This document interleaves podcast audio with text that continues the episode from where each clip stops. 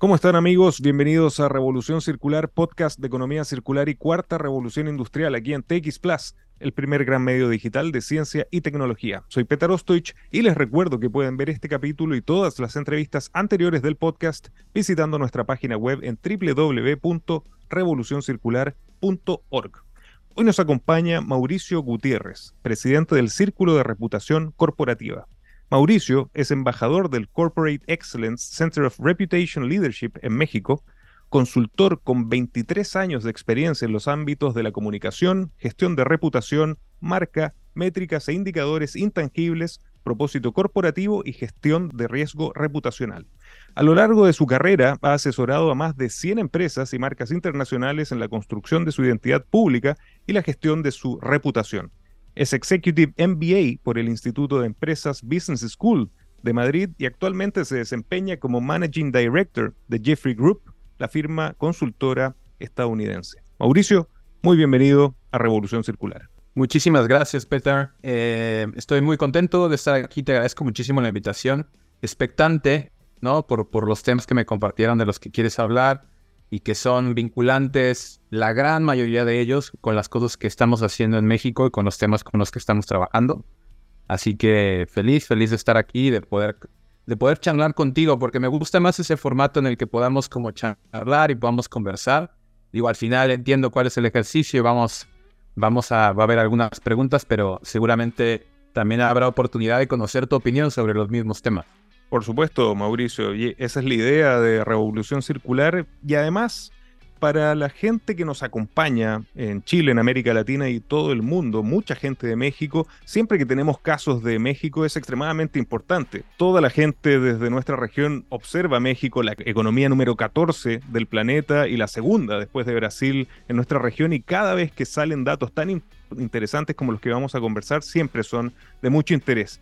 Pero antes de entrar en materia, Mauricio, te agradecería como contexto general para quienes nos ven y escuchan, que nos contaras qué es el Corporate Excellence Center of Reputation Leadership, cuál es su visión y cuáles son sus principales objetivos. Bueno, pues mira, yo soy embajador del Corporate Excellence aquí en México y este punto es bien importante. Normalmente estamos acostumbrados a escuchar el concepto think tank, pero este concepto desde mi punto de vista que revoluciona y da un paso al frente eh, en este espacio, lo que busca es comunicar que sí, evidentemente estamos hablando de un tank, es decir, de un grupo de profesionales que eh, tiene la misión de idear, de pensar, ¿no? de aplicar toda la inteligencia y la, experiencia que esté en sus manos para conseguir diseñar modelos de gestión o conseguir, eh, en este caso, dibujar metodologías o buenas prácticas pero cuando te digo que va un paso al frente, es porque además propone cuáles son las vías, las iniciativas para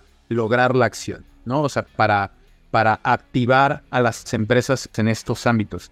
¿Y cuáles son los ámbitos? Pues básicamente estamos hablando de un, de un, de un action tank, que ojo, es importante, ¿eh? es sin ánimo de lucro, que tiene como objetivo impulsar la profesionalización de la gestión de los intangibles clave dentro de las compañías. ¿Cuáles son esos intangibles clave? Pues yo te podría decir, estamos hablando de la reputación, de la marca, de la comunicación, de los asuntos públicos, incluso del propósito corporativo, de la cultura corporativa.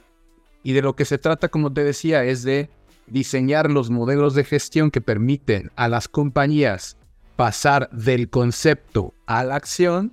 Y por otro lado, claro que sí, identificar cuáles son los sistemas de métricas para evaluar el rendimiento o el impacto real que tiene, que tiene esos intangibles dentro de las organizaciones.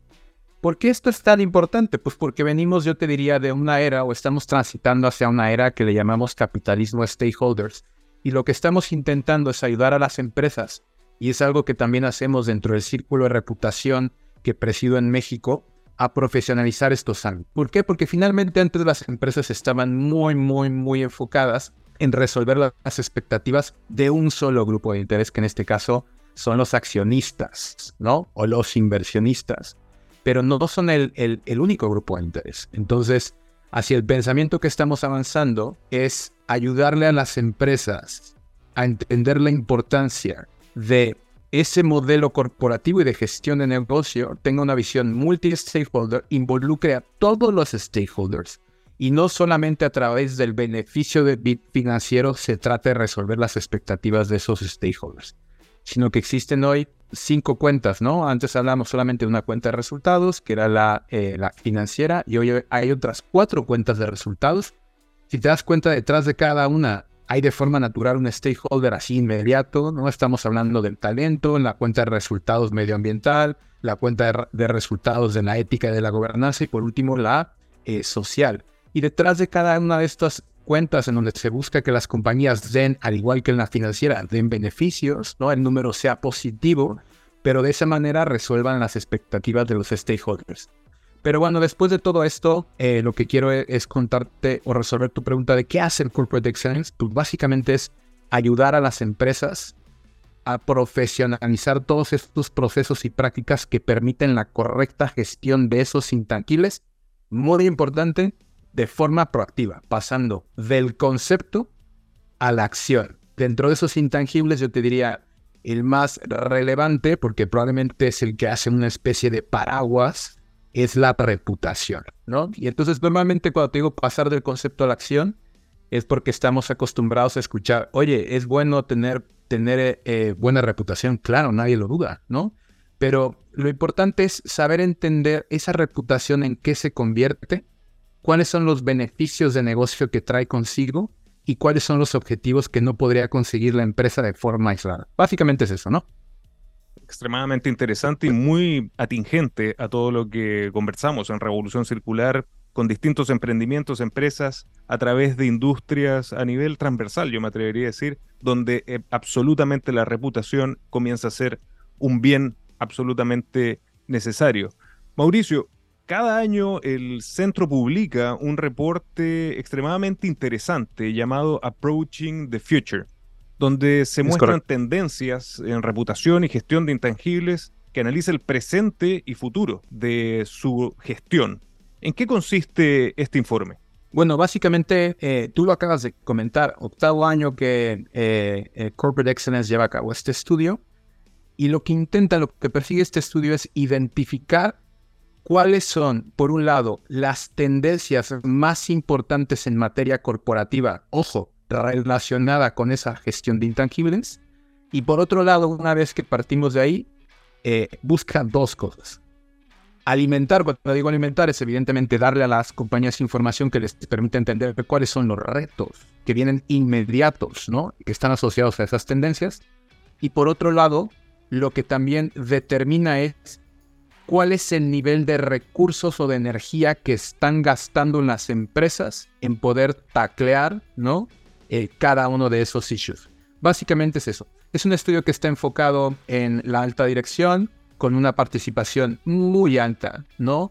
De lo que nosotros entendemos que es el capital de los intangibles, que es el director de comunicación, que en algunos momentos incluso eh, nos atrevemos ya a colocarlo dentro de lo que es el C-Suite con esta nomenclatura que ahora se llama CRO, ¿no? CRO, que es Chief Reputation Officer, lo que lo coloca al mismo nivel de un Chief Marketing Officer o un Chief Innovation Officer, eh, reportando al CEO, pero básicamente la participación eh, ejecutiva en este estudio, ¿de dónde vienen? CEOs, directores generales, directores de sustentabilidad que eh, tienen a su cargo todos los temas de propósito, cambio climático, gestión medioambiental, etcétera, etcétera, economía circular.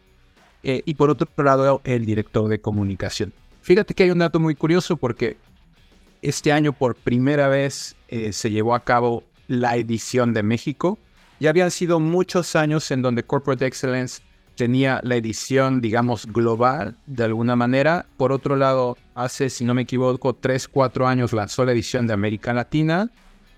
Eh, bastante bien, con, con, resultados contundentes, pero te podrás imaginar que no hacía ese doble clic en cada uno de los mercados y que podríamos extraer la realidad de cada uno de nuestros mercados y sobre todo tener un punto de comparación muy local con lo que está sucediendo en Europa principalmente, pues que finalmente es, es líder en estas prácticas. Y este fue el primer año que se, se, se llevó a cabo en México, Corporate Excellence en alianza con el Círculo de Reputación y algunos jugadores más en el mercado también interesados en impulsar todo este conocimiento. Y así es como llegamos a estos resultados muy interesantes en donde yo te podría decir hay cosas que nos sorprendieron. Así, así es. Yo, yo lo leí, realmente son sorprendentes. Y antes, antes de entrar en México, que yo creo que es un gran reflejo para el resto de América Latina, no quiero dejar pasar lo que tú señalaste. Este año se cumple un aniversario, que es el octavo aniversario de este informe, y que me llamó la atención también de qué manera muy inteligente, incluso la forma del 8, ustedes la ligaron a las 10 tendencias que se, que se pudieron encontrar en este informe. Primero quería preguntarte cuáles fueron a nivel global estas 10 tendencias que identificaron en el reporte. Este ejercicio lo que pretende no solamente ser holístico, sino ser recurrente y poder, eh, en el fondo, lo que estamos intentando a través de este estudio es poner sobre la mesa, principalmente del director de comunicación, insisto, ¿no? Que bajo nuestro entendimiento es quien está llamado a ocupar un espacio mucho más relevante en las organizaciones como un capitán que dirige la estrategia de los intangibles, hey, sin dejar de interactuar con el resto de las áreas, pero sí teniendo la misión de romper los hilos dentro de las organizaciones y de impulsar de la mano del director general la, transformación organizacional que se requiere para ir hacia este lugar. Eh, pero lo que te decía es que seguramente tiene que ver con que lo que se intenta es poner cada año sobre la mesa de esta figura datos, información relevante que permita ser, que sirva como una especie de bitácora, una brújula hacia dónde ir, ¿no? Y que permita en el fondo seguir avanzando en los modelos de gestión. Entiendo que es así, Petar, pero así es. tengo que ser muy a decirte que lo desconozco. De lo que son em, las tendencias, se identificaron como cada año las 10 principales tendencias y lo que hace el estudio es que las divide en tres niveles, ¿no?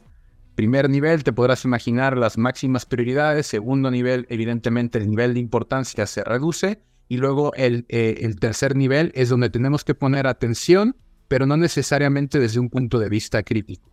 Me gustaría centrarme en las cuatro primeras o en las seis primeras que yo te diría además son las que reflejan perfectamente la realidad del mercado mexicano, ¿no?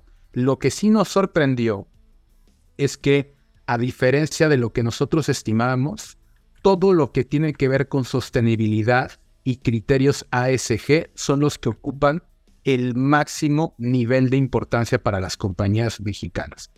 Cuando te digo que nos sorprendió, no es porque no entendamos que es importante, por supuesto que es importante, y vemos muy de cerca cómo está evolucionando el concepto y el tema, sino que pensamos que iban, había otros conceptos u otros intangibles que iban a ir por delante. Siguen estando en el top 3, pero bueno, sostenibilidad y ASG se convirtió en la máxima prioridad de la compañía.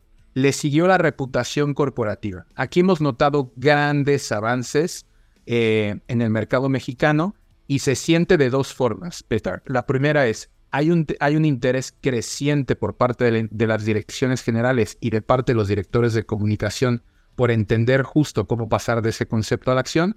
Y por otro lado, hay un interés también creciente en bajar o definir aquellas prácticas que permiten, como comentaba hace un momento, ¿no? Medir el rendimiento y el impacto real en el negocio. Le sigue propósito corporativo en la tercera plaza, no nos sorprendió definitivamente porque vemos que hay algunas compañías que están eh, transformándose en ese sentido. Hay muchos retos todavía, ¿eh? Hay mucho greenwashing, hay mucha marketing detrás de este tema de propósito corporativo y hay, hay pocas compañías que realmente están avanzando estructuralmente hacia acá. Y le sigue en la parte de comunicación corporativa, liderazgo responsable, que es una causa natural después de los años en los que venimos. Y por último, futuro del trabajo, que está vinculado a la gestión de las expectativas de uno de los grupos de interés que ha cobrado mucha importancia en los últimos años, que son los colaboradores y los empleados, ¿no? A partir de ahí le sigue marca corporativa la parte de ciberseguridad, y la novena y la décima posición la ocupan gobierno corporativo y lo que es emergencia climática, que es lo que todo tiene que ver con eh, cambio climático, ahí, está el tema de economía circular, etcétera. Ahí rezago, todavía lo tenemos que decir. La única forma de mejorar es aceptar las condiciones y la situación y tratar de avanzar en ese sentido. ¿Qué es innovar para ti? En Anglo American creemos que innovar en minería es cambiar para mejorar. Por ejemplo, fomentando la diversidad al interior de nuestros equipos o adquiriendo agua desalinizada para compartirla con las comunidades vecinas. Anglo American, desde la innovación lo cambiamos todo. Extremadamente interesante ver, en, como decía al, principio, en una potencia mundial que es México, que tome el ranking número uno, el tema de sostenibilidad y ASG. ¿A qué se debe la importancia, desde tu perspectiva, que este tema se tome la prioridad en las empresas de México, que como tal lo señalaba, no es un reflejo también de lo que vemos en el resto de América Latina? ¿Cuál crees que es la principal razón en la experiencia que tienes dentro de estas iniciativas? Mira, yo creo que lo primero tiene que ver, hay un tema que evidentemente es influencia, estamos muy influenciados por las compañías o por los lineamientos corporativos europeos y sobre todo eh, estadounidenses. En México, como sabes, eh, operan muchas compañías multinacionales ¿no? que siguen estos lineamientos y evidentemente es muy complicado pues, que las compañías no vayan hacia allá. Son lineamientos globales que tienen que ir adoptando. Pero por otro lado, yo te diría que la integración, ¿no? Que, o sea, si me dijeras, oye, ¿cuál es el principal reto para las compañías mexicanas hoy? Que además está reflejado en el estudio, el 66% de los ejecutivos que participaron en este tema en específico comentaron que el principal reto tiene que ver con la integración, no la definición, ¿eh? porque definir podemos perfectamente hacerlo en cualquier documento, pero se trata no solamente de definir sino de integrar la sostenibilidad, ¿no? En las estrategias de negocio. Y a partir de allí, no solamente se trata de eso, sino, vuelvo al mismo punto, ¿no? De tratar de, en este caso, impactarlo en cadenas de suministro y por otro lado, formar a empleados y por último, establecer los sistemas de métricas. Ahí es donde está eh, el gran interés de las empresas y yo creo que eh, tiene que ver con aspectos coyunturales o factores coyunturales que compartimos con otros mercados, que tiene que ver con el cuidado de los recursos, por supuesto, el ambiente o el entorno político que se está viviendo en México hoy, que yo te diría es convulso, es turbulento, hay que poner especial atención en lo que está pasando, por supuesto, sobre todo eh, pues porque eso obliga a las empresas a actuar de una manera mucho más ética y responsable. Eh, y luego está la parte social, en donde en México por lo menos hay circunstancias que afectan a gran parte de la, sociedad que deben ser atendidas. ¿Qué es lo que pasa hoy? Fíjate, a diferencia de hace unos años, en donde se podían listar perfectamente grupos de interés con los accionistas, insisto, a la cabeza, pero con los otros detrás, hoy existe un grupo de interés eh, mucho más intangible y mucho más amplio, que en algunos casos se llama sociedad o en algunos casos se llama opinión pública es muy complicado entender para una empresa qué metes en opinión pública o qué metes en sociedad, ¿no? Pero hoy juega un papel determinante porque finalmente las sociedades están esperando a que las empresas estén de alguna manera, entiendan que están obligadas a actuar y a participar, por lo menos a participar en resolver los problemas que afectan a esa comunidad o a esa sociedad. ¿En dónde casa todo esto con todo el tema de eh, los objetivos que nos hemos planteado, tanto Corporate Excellence como el Círculo de Reputación, en términos de reputación? Al final lo que estamos tratando de hacer es ayudar a las empresas, no solamente a convencerlas, sino a navegar en este océano que les permita gestionar proactivamente su reputación y por tanto las convierta en empresas excelentes. ¿Por qué? Porque a través de estas iniciativas se han logrado han logrado ganar la admiración, la confianza, la estima y el respeto de todos y cada uno de sus grupos de interés, no solamente los accionistas a partir del resultado financiero, sino de todos los grupos de interés involucrados y en función de las comunidades o los territorios donde operan y por supuesto pues ahora con este tema de sociedad en juego. Es más, es más complicado, pero en mi opinión creo que tiene que ver con eso. Temas globales, tendencias globales, ¿no? lineamientos corporativos globales muy claros que estas empresas están bajando y por tanto impactan en los mercados, en la operación de los mercados, y luego están las coyunturas locales, claro.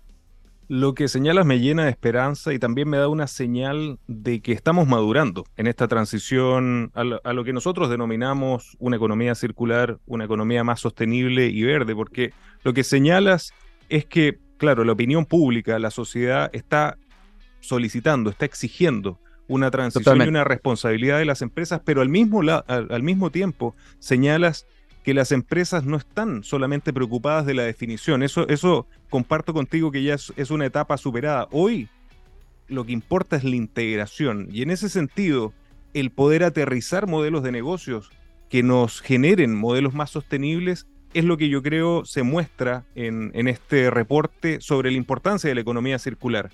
Mauricio, desde tu perspectiva, ¿qué rol juega la circularidad en todo esto, en la integración de una mirada más sostenible y en el aterrizaje de modelos que no debemos olvidar, tienen que tener un flujo de caja por detrás, ¿no? Para que sean sustentables en el tiempo y sostenibles eh, en, respecto de lo que quiere la opinión pública y la, sociedad. ¿Cuál es el rol de la economía circular? Importantísimo si, lo, si de entrada partimos de la base que es un tema completamente vinculante a aspectos intangibles como por ejemplo es el tema de sustentabilidad. Ya de entrada, pues la gestión del cambio climático, ¿no? La expectativa que tienen los grupos de interés sobre las empresas de participar en el cambio climático, ¿no? Entonces, de entrada es importantísimo. Yo te diría que eh, también como parte de la base, ¿no? Hoy lo que podríamos, digo, al menos uno de los datos que yo tengo eh, y se presentó hace poco en el Foro Económico Mundial, la economía eh, global en esos términos, ¿no? De economía circular apenas representa el 7.2%. 7.2% de la economía global es circular. O sea, eso ya de entrada nos habla de, a pesar del desarrollo ¿no? de los mercados, a pesar de la tecnología, eh, todavía falta mucho por hacer y el avance es, es, es muy poco. Ahora, todavía podemos decir que el reto no es menor si pensamos que hace todavía unos años, en 2018, ese, ese, ese número era de 9.1%. 9.1% de la economía global era circular. Entonces aquí la pregunta es, ¿qué es lo que está pasando que se está produciendo eh, un rezago? En cualquier caso, como te decía, para efectos de Approaching the Future, nosotros lo que hemos determinado, eh, o no nosotros, sino en el fondo fueron 22% de las compañías encuestadas. Ellos confirman que la emergencia climática o participar en la emergencia climática es una prioridad para las empresas, o debería de ser una prioridad para las empresas. Aún así, si lo comparas con la gestión de otros intangibles, seguimos estando por debajo. Probablemente tiene mucho que ver con ese rezago o con que se le está restando eh, importancia, ¿no? Pero en el fondo, sí hay un 18.8% que están tomando acción y que consideran que hay que hacerlo de forma prioritaria. Pero ¿cuáles son esos ámbitos básicamente que nosotros hemos identificado eh, dentro como parte del estudio que son vinculantes a la economía circular, ¿no? O que al menos entendemos que son vinculantes. Por ejemplo, esfuerzos que tienen que ver con planes de reducción de emisiones, ¿no? Para el 51% de las empresas es prioritario, pero además de eso, el 37% lo considera un gran desafío y están actuando eh, en ello. El 50.6% también de las organizaciones que participaron en el estudio está buscando contribuir a la economía circular. Por tanto, lo que nos da el número de la reducción o de este rezago pues en el fondo es una esperanza de que en los próximos eh, periodos, en los próximos ciclos, eh, esto puede llevarse todavía a un, a un nivel mayor, ¿no? Pero lo que también es cierto, Peter, y, te lo tengo que decir así tal cual, lo que nosotros también hemos identificado es que a pesar del esfuerzo que hacen las empresas, a pesar del esfuerzo que hacen gobiernos e instituciones, ¿no? Por impulsar acciones que mitiguen de forma significativa los efectos que está teniendo la actividad empresarial en el, planeta, la realidad es que hoy no existe ni en Europa ni en Estados Unidos y mucho menos en América Latina un marco regulatorio y una plataforma que legisle correctamente, ¿vale? Este tema de economía circular y que por tanto incentive e impulse y genere un efecto proactivo o que genere un efecto en el cual las empresas, como decimos aquí en México, pues se pongan las pilas y traten de avanzar en estos ámbitos, ¿no? Entonces, yo creo que tiene que ver con la falta todavía de un marco regulatorio mucho más robusto, completo, y por otro lado, también creo que las empresas están yendo por temas, están inclinando hacia temas que mitiguen los riesgos, como el caso de ASG, o por otro lado, la parte de propósito corporativo, el hecho de que esté en una tercera posición, pues de lo que nos habla es que las compañías están ahí encontrando un espacio eh, en el que pueden conversar de otra manera con, sobre todo con los clientes, ¿no? Sobre todo con los consumidores, que lo que también hemos visto a lo largo de los últimos años es cómo la confianza entre consumidores y empresas se ha ido deteriorando. Sigue siendo un reto, ha habido un rezago, hubo un repunte, hoy hay un rezago, hay muchos retos por delante, pero lo que sí está claro es que casi un 52% en las empresas confirman que es eh, o debiera ser una prioridad. Muy interesante. Señalas los retos, señalas los rezagos, eh, que todos los, lo hemos presenciado en América Latina, pero respecto del informe, ¿cuáles crees que son los principales ámbitos de acción de aquí en adelante para este 52% de empresas que va a seguir creciendo en su necesidad de transitar hacia una economía circular? ¿Cuáles crees que van a ser los caminos que van a seguir de aquí en adelante? Sí, bueno, yo te podría, yo podría dividirlos en, en dos cosas. Como te comentaba, el estudio lo que identifica por un lado son los ámbitos de acción, o sea, en dónde están las compañías prestando mayor atención, y por otro lado está en los retos. Te lo podría, te lo podría dividir por ahí. Recuerda que como tal, el estudio no contempla, no tiene un apartado en donde entre la economía circular como tal, pero sí lo consideramos como parte de lo que es una de las tendencias que en este caso es emergencia climática. Si me dejas ir como esa estructura y hablar primero de los ámbitos de acción y posteriormente de los retos, yo te diría que hay tres ámbitos de acción principales. Por un lado, te comentaba hace un momento, las compañías están invirtiendo muchos recursos y mucha energía en implementar planes para reducir emisiones, ¿no? A través de sus operaciones, sobre todo aquellas y esto es muy natural, te lo podrás imaginar, aquellas que tienen centros de producción.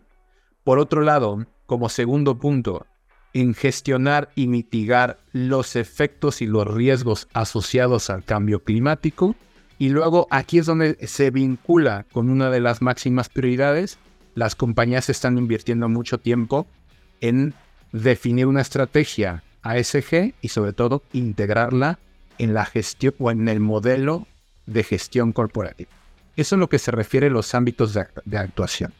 Y luego, en cuanto a los retos, el mayor reto, porque así lo confirmaron el 50%, el 50 de las personas que respondieron, en este caso, o que participaron en el estudio, el principal reto está en promover iniciativas de economía circular que atiendan la regulación local. Yo quiero pensar justo que tiene que ver con lo que comentamos hace un momento, y es que falta todavía por lo menos en México, ¿no? Pero falta una regulación mucho más robusta que dé una orientación mucho más clara y una luz mucho más potente a las empresas sobre qué tienen que hacer, dónde están los límites y dónde tienen que actuar. Pero básicamente es eso lo que encontramos en el estudio.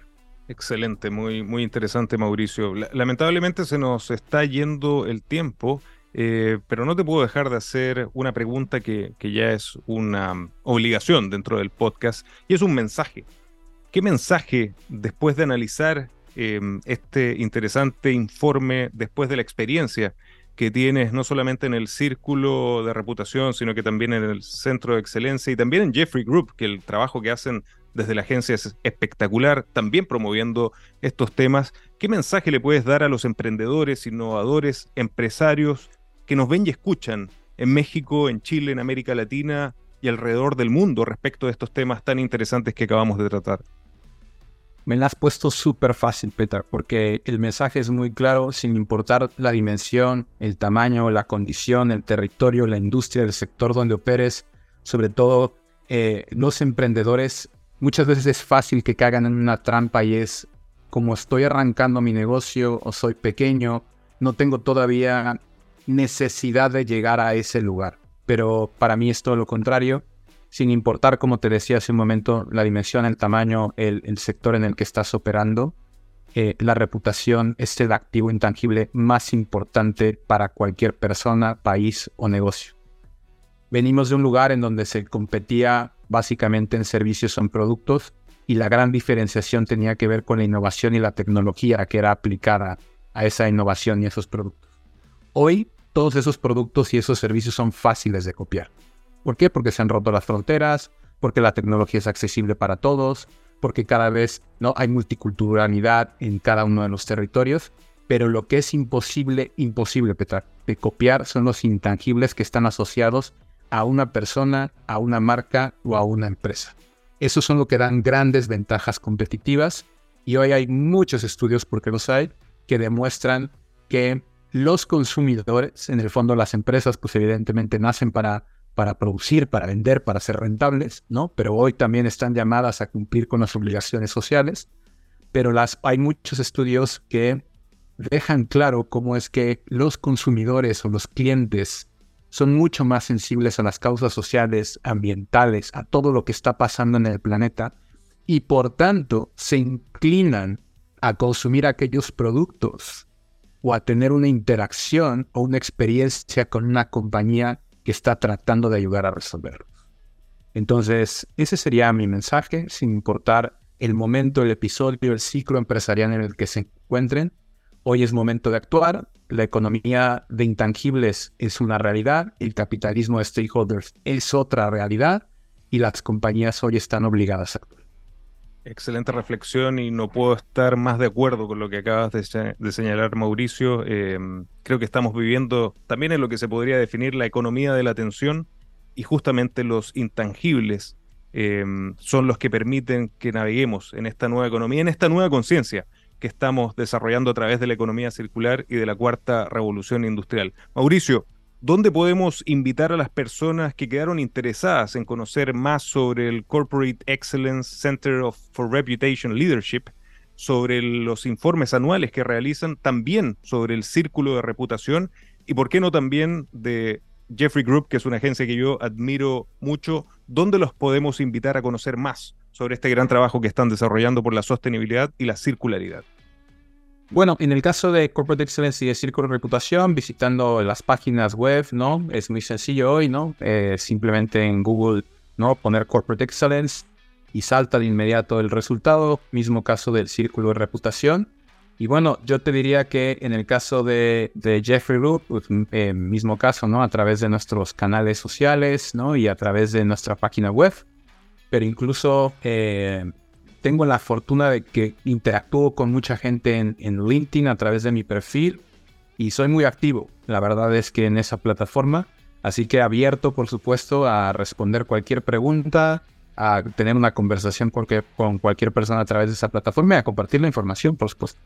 Completamente de acuerdo. De hecho, compartes contenido muy, muy interesante en tu LinkedIn, así que los invito a que sigan a Mauricio en su LinkedIn, una plataforma que realmente es muy, muy interesante para estos temas. Mauricio, muchísimas gracias por acompañarnos en Revolución Circular.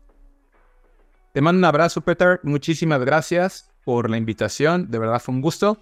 Eh, me divertí, ¿no? Me lo pasé muy bien y, espero que podamos vernos pronto. Muchas gracias. Así será. Muchas gracias. Y a ustedes, amigos, muchas gracias también por acompañarnos y recuerden que los espero la próxima semana con otro gran caso de economía circular y cuarta revolución industrial. Nos vemos.